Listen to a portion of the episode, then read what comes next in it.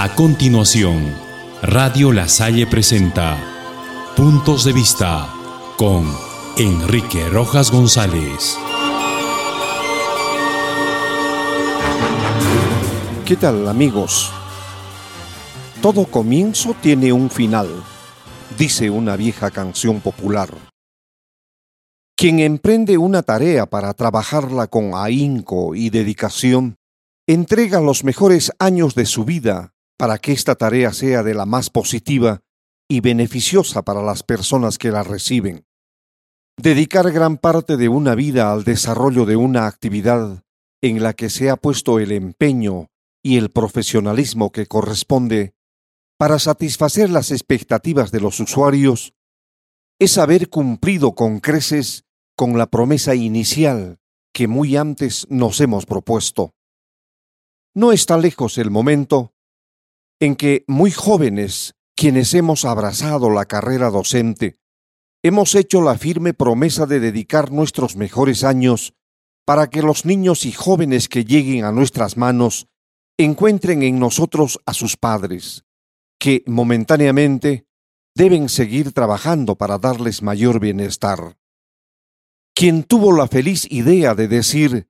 que los maestros son los segundos padres de sus alumnos, no se equivocaron en absoluto. Son los maestros quienes en toda la etapa escolar reemplazan con cariño el amor que sus padres le prodigan, haciendo cada vez más cerca que la escuela se parezca a su hogar y que sus compañeros de aula representen a su familia entera,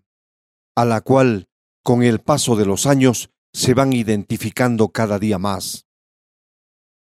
Por su parte, las emociones que experimentan los maestros cuando intercambian ideas y pensamientos con sus alumnos hacen que la relación entre maestro y alumno se consolide de manera tal que con el paso de los años se acrecienta y se convierte en afecto y cariño que solamente los maestros lo podemos comprender. Hoy intentamos hablar por cada alumno y por cada profesor y tratamos de poner en práctica la empatía para comprender las alegrías, las satisfacciones y por qué no también las tristezas y el goce que sienten nuestros alumnos, lo que estamos seguros se convierten en total satisfacción para cada docente. Es esta alegría y satisfacción que, en el transcurso de estas cuatro últimas décadas, lo ha vivido un profesional que ha dedicado gran parte de su vida en conducir por el camino del éxito a los centenares de alumnos que llegaron a las manos del profesor Mario Quiñones Mesa. Durante su permanencia en la UGEL de Urubamba como especialista en educación, supo transmitir a los educandos su profesionalismo y su don de gente. Y de la misma forma contagiar a sus colegas profesores el entusiasmo que corresponde para seguir por el camino del éxito y de la eficiencia profesional. No estamos aquí para ensalzar labor alguna que no tenga nada que ver con la realidad.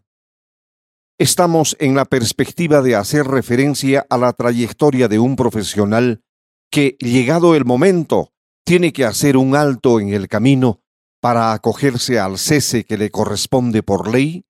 y seguramente para seguir dedicando su tiempo y su experiencia en la educación de los niños y jóvenes que tanto necesitan de maestros como Mario Quiñones Mesa.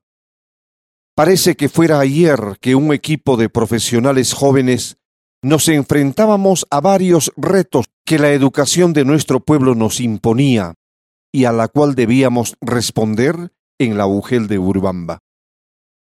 En un abrir y cerrar de ojos, comprobamos que el tiempo ha transcurrido inexorablemente y aceptamos la idea de que hay que marchar,